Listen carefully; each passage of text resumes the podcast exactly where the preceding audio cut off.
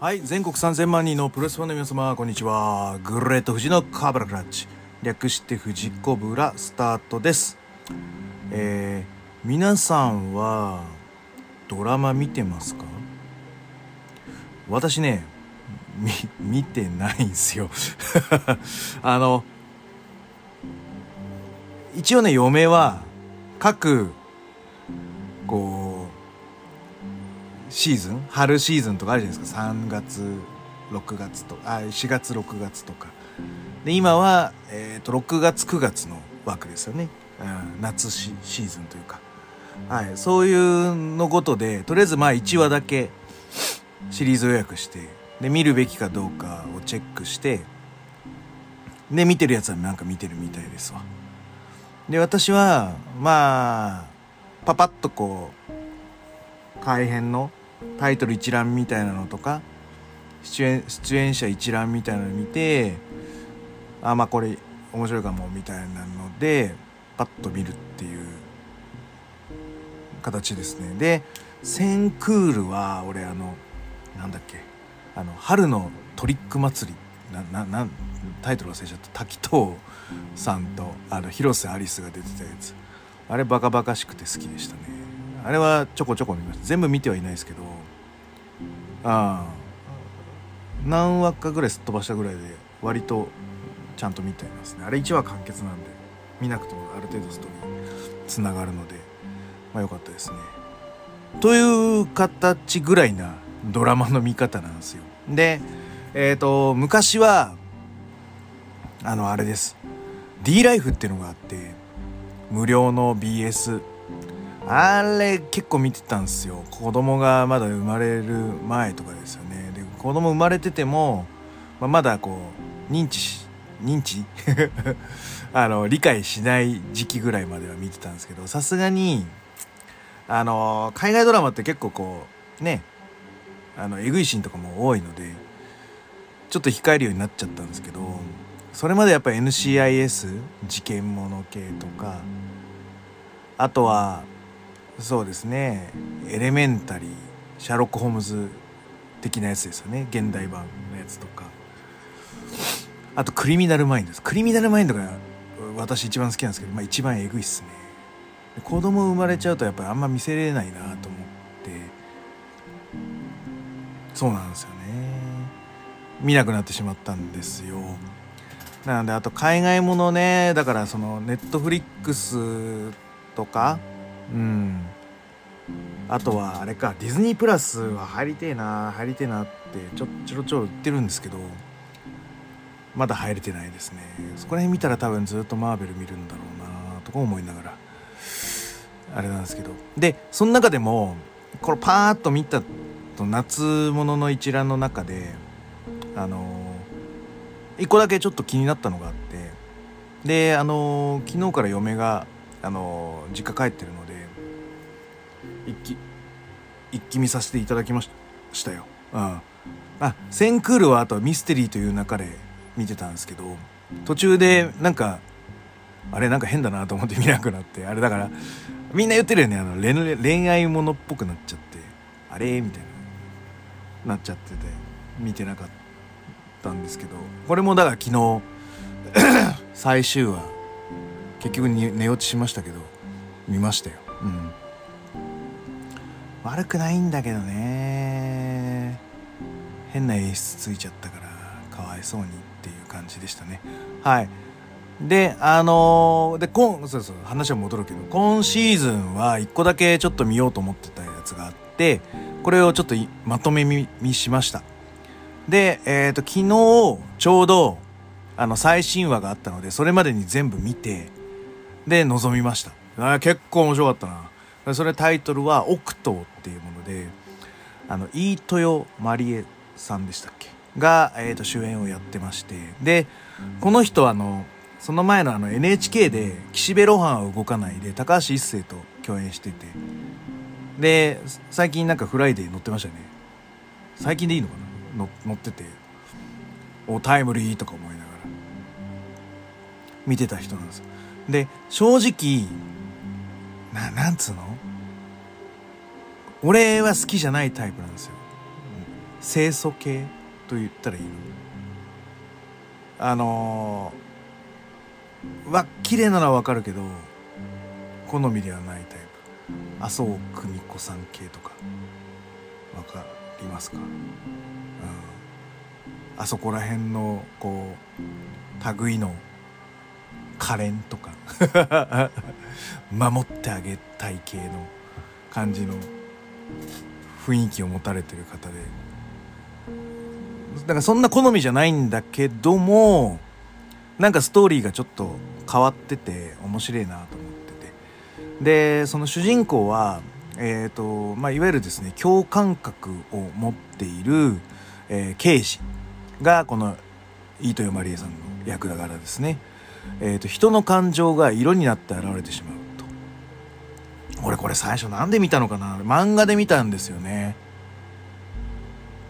人その共感覚で人の感情とかが色になってて見えてしまう。なんかね超能力超能力漫画みたいなのが小学校の頃あってあの頃ってなんか異星人とか超能力系のねドラマでいうと海外ドラマ V とかああいうのが流行だったっけかな？パッと出てこないな。そういうこうなんか超能力系の話でこのやつが出てて小学校の頃ああそれ知ってる聞いたことあると思ってて。で気になってたんですよ。でえっ、ー、とオクトーのホームページ見るとあの色のマトリックスっていうのがあって色によってその人の感情が表されるっていうまあなんか心理学なのかなあれは。その医学なのかわからないですけどそういうものがあって。でそれを色をもとに、まあ、ただ色を描いていくだけなんですよ。事情聴取をして。でななんでこの人はだ大体だ刑事の勘であこいつ嘘ついてるなとかあなんかちょっと違和感を感じるなと。この違和感は何なんだろうって言って調べてく刑事のストーリーに対してこのドラマは色っていうもう確実な事実があるわけですね。なんでこの人人が死んでるのに喜んでるんだろうとか。なんでこの人は自分で犯した殺人なのに驚きを見せてるんだろうとか。なんかそういう矛盾したもの違和感があるものに対してこう突き詰めていく。突き詰め方に論理性はあんまないんですよ。ご都合主義で結論はご都合主義でこうなっちゃうしなんかななんだろうな。結論もなんか大してこうどんでん返しみたいなものではなくてなんだそんなもんかみたいな感じにはなるんですけどでも人の機微や感情の動きっていうものに対してまあトレースしていく作業。であとはそれがこう謎解きとマッチして私的には結構好きなドラマです。で木曜日の最新話があってこう浅利陽介と片桐仁が出ててなんか急にそれまではまあ本田美優ちゃんだっけ？とかあのまあ渋い役柄の人がちょこちょこは出ててはいるんですけど急になんか2人も出て豪華人が出てきてどうしたんだろうと思ったら、まあ、かなりその終盤のストーリーに関わる出来事だったのでああなるほどねと。だからこういう布陣にしたのねっていううん。すごい。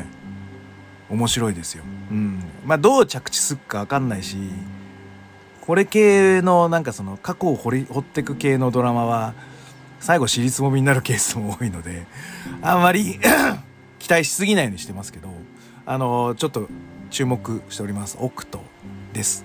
はい、えーと、そんな感じでちょっと行ってみたいと思います。この番組は健康プロレス所属グレート富士がプロレスやってるっての斜めからの視点で見てしまうプロレスの試合の感想や、なぜ、何と湧き起こってしまう疑問の数々に対して、妄想の仮説を立てたり、妄想の検証を勝手に探し出してしまう困ったポッドキャストです。えそんな今日のコーナーは G1 クライマックス、えー、32、えー、7月30、31と8月2日の参戦のレビューをしていきます。はい。えー、と、全部の試合はレビューしません。特に気になった試合に関して、えーレビューしていきたいと思います。まずは30日は、えー、真田 VS グレートオーカンです。これはだ真田が勝ってますね。はい。どれを言えばいいんだ？はいはいはいはいはいはいはい。試合結果見ますよ。見ますよ見ますよ。よいしょ。はいえーとセミですね。えーと16分35秒ラウンディングボディプレスからの片指固めによりまして、えー真田選手の勝利となっております。でここはあのなんつうのかな。特筆すべきことは5分間。5分経過5分経過になるまで割とフリースタイルです。うん。で新日で5分フリースタイルって超珍しいんですよ。うんと思ってます僕は。なんで真田もまあいわゆるそのレスリングややりたいし王冠もまあやりたいということで割と5分やっててまあだから10分最後の10分はお供え物みたいなもんですよ。うん。どっちかというとこの2人はその最初の5分でこううまいことやりたいと。でまあこういうご時世なのかこういうなんつうのかなグレードなのかわからないですけどこういう着地なんですよ。to be continued。まあでも確かにリーグ戦っていうのは割と to be continue で終わらせるっていう方が俺は好きだったりします。うん。なんだけどももうちょっとこう詰め詰めな、うん、ものができるんじゃないかっていう意見はなきにしもあらずだけどまあ俺はいいと思いますよ。はい。この流れは好きです。はい。はい。で、えっ、とですね、その前はですね、えっ、と、フィンレイ高木で、フィンレイ勝ってますね。あの、US のベルトのコメントを出してるっていうことで、まあ、フラグだろうなと思って、あの、見てたらやっぱりフラグだったっていう感じになったので、特に試合がどうっていうのはちょっと分かんなかったんですけど、はい。えっ、と、トピックとしてはそんな感じです。はい。じゃあ、最後の31のメインは、棚橋宏 VS ザック・セバジュニア。17分32秒、エビ固めによりまして、棚橋選手の勝利です。これがね、もう、名古屋ですよ、名古屋。あのー去年ね、あの、G1 でクニさんとコラボしますよっていうので、ザックの戦績をこう全部並べてやってみたんですよ。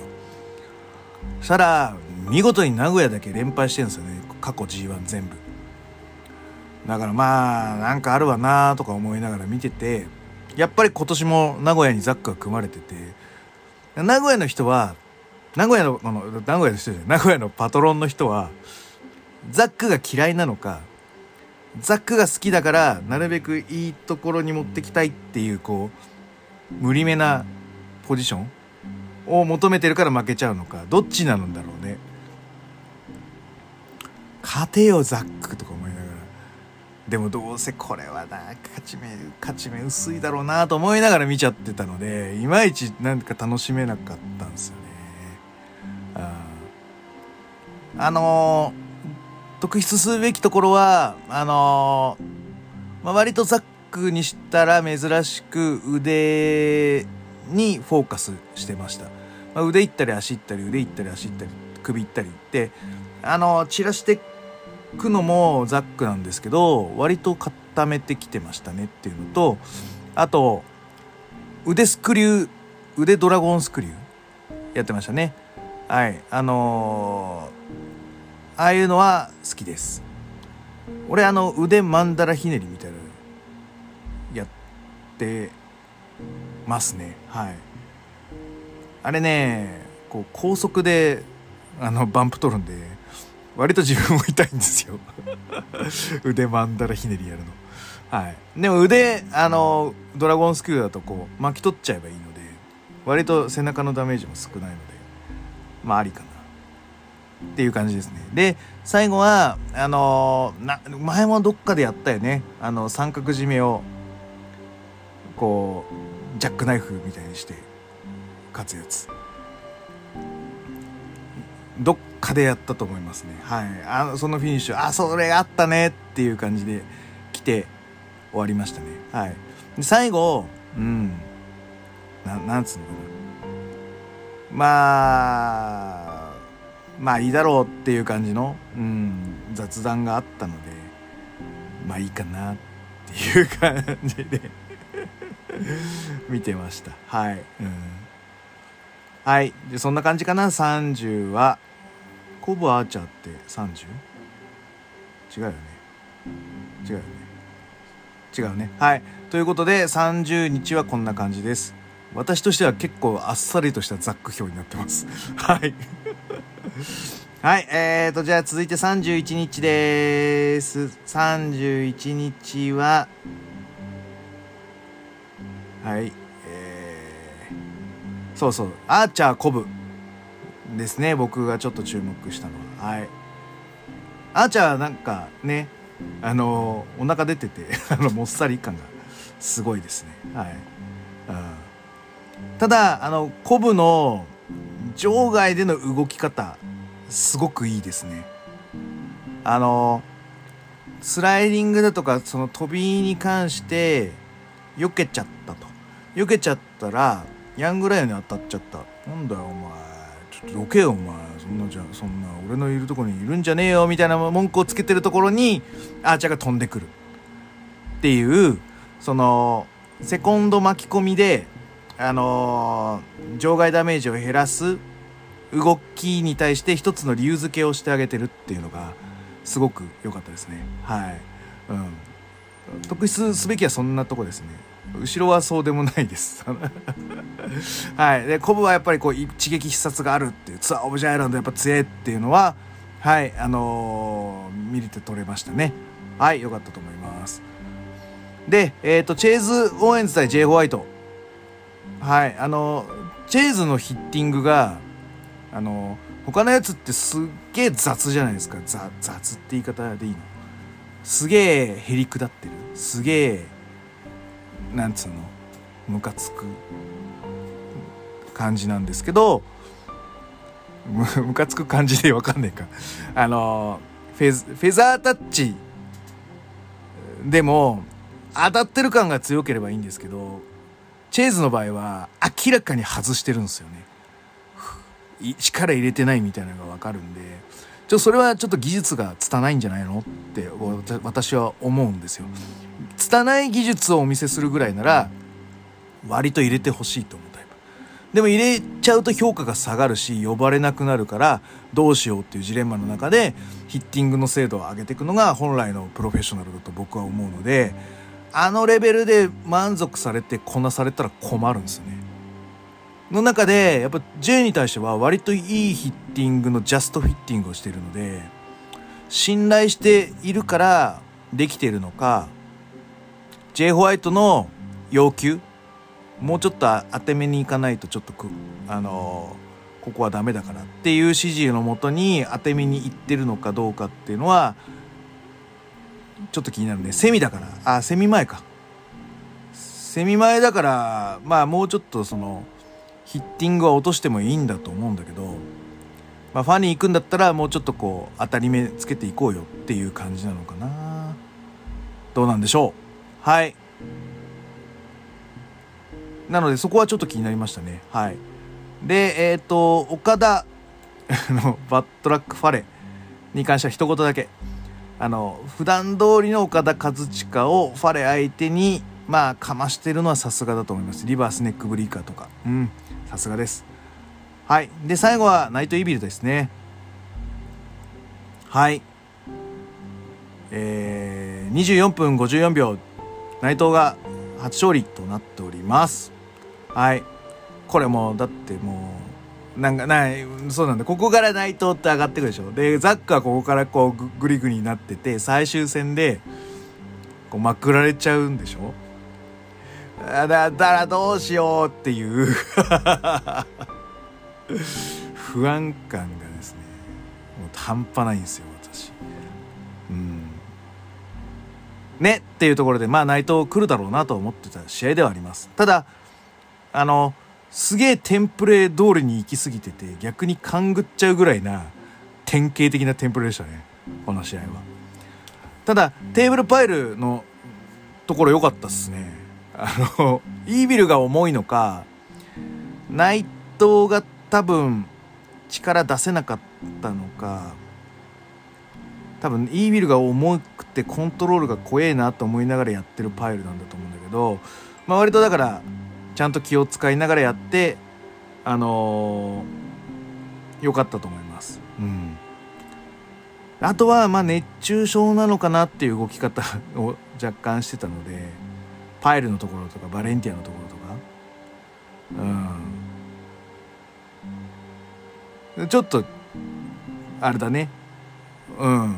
内藤はちょっと課題ができちゃったって感じかもしれないなと思いましたよ。はい。えっ、ー、と8月2日。いっちゃいましょう。よいしょ。えっ、と。はい。えー、ここはですね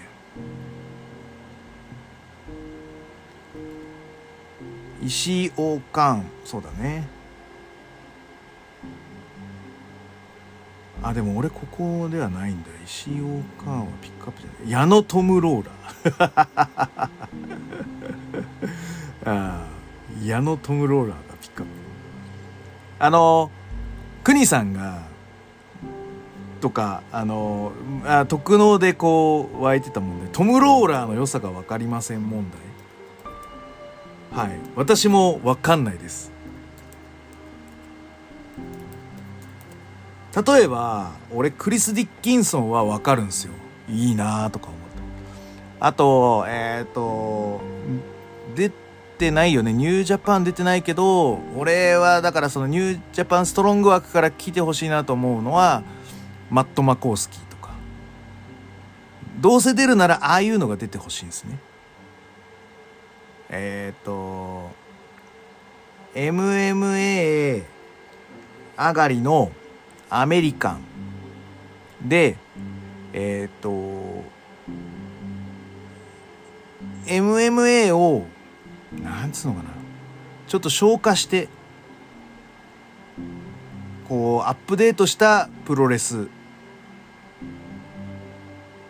ので見せるタイプっていうのは俺はすごいなと思うんですけどトム・ローラーの方は割とその MMA はそのフェーズで使うけどやりたいのはプロレスラーっていう感じなんですよね。だったらプロレスの所作がちゃんとできてないとダメだし重心がブレてるしあのまあいわゆるこう止め跳ねができてないしうん。MMA 上がりの荒削りだとするのであればその MMA の荒削りを消化したプロレスっていうのがこうなんつうの光のその先みたいなのが見えるとあやっぱこいつ強いんだなって思うんだけどトム・ローラーはやりたいのはやっぱりアメリカンプロレスをやりたいわけでその中の自分の引き出しでその技術を出そうとするんだけどそれが結構バタついてるっていうともうほんと意味がないっていう。それだったらアメリカンプロレスの動きをずっとしてるんだけど最後だけなんかうわやっべえぐっていう感じの飛びつき十字とかスリーパーグッてやって一発で仕留めるみたいなそういう切れ味ナイフみたいなのが持ってないとあれをあのスタイルをやるんだったら良くないなと思ってるのでなよく分かんなかったんですよトム・ローラーがなんでいいかって。で矢野徹と出た時にこうスッとしたタックからファファって入ったじゃないですか。あれをもっとえぐめに決めてほしいんですよね。相手がちょっと嫌がるぐらいな感じで。うん。であの相手のその急所のあたり足でいう急所でいうともものこう真ん中ぐらいのうちのあたりをグッとこう膝で押さえつけてであの制圧するみたいな。そういうのがグッと入るとやべとか。あとはそのパスガードがささっとこうすげえスピードで入ってくるとあやべえな。あのオライリーとかは割とその理想形じゃないですか。プロレスの動きの所作なんだけどさっと行く時にさっと決めてくっていう。ただあのいわゆるそのアメリカンプロレスでこの硬くならないような配慮もしてるって感じ。うん。なのででもこのトム・ローラーの片鱗は見れたのであとはだから使い方なんじゃないかなやっぱりとは思いますね。うん。でやっぱりアームバーとか行くんだけどスピードとろいしこのスピードでアームバー行っちゃダメですよ。多少リスクがあるけどババッと入りだけは早く決めた方がいいと思いますね。はい、うん、あとあのロイス・アイザックの使い方が良かったですね。はい。いいと思います、最後はファールカップをつけてたから金的大丈夫そんなわけないそんなわけないだろうって 思いながら見てましたけど。はい。えー、っとですね。一応真田と玉トンガなんですけどあの2回見てるんですけど2回とも寝落ちしたんで多分大丈夫。多分大丈夫っていう試合だと思います。はいえーと健太ことはいこれは俺は好きです。はい。好きだよ、うん、そのやっぱりこのファニーもほどほどにっていうかファニーはファニーでやるけどやることやるぜっていうのはちゃんとできてるし。うん。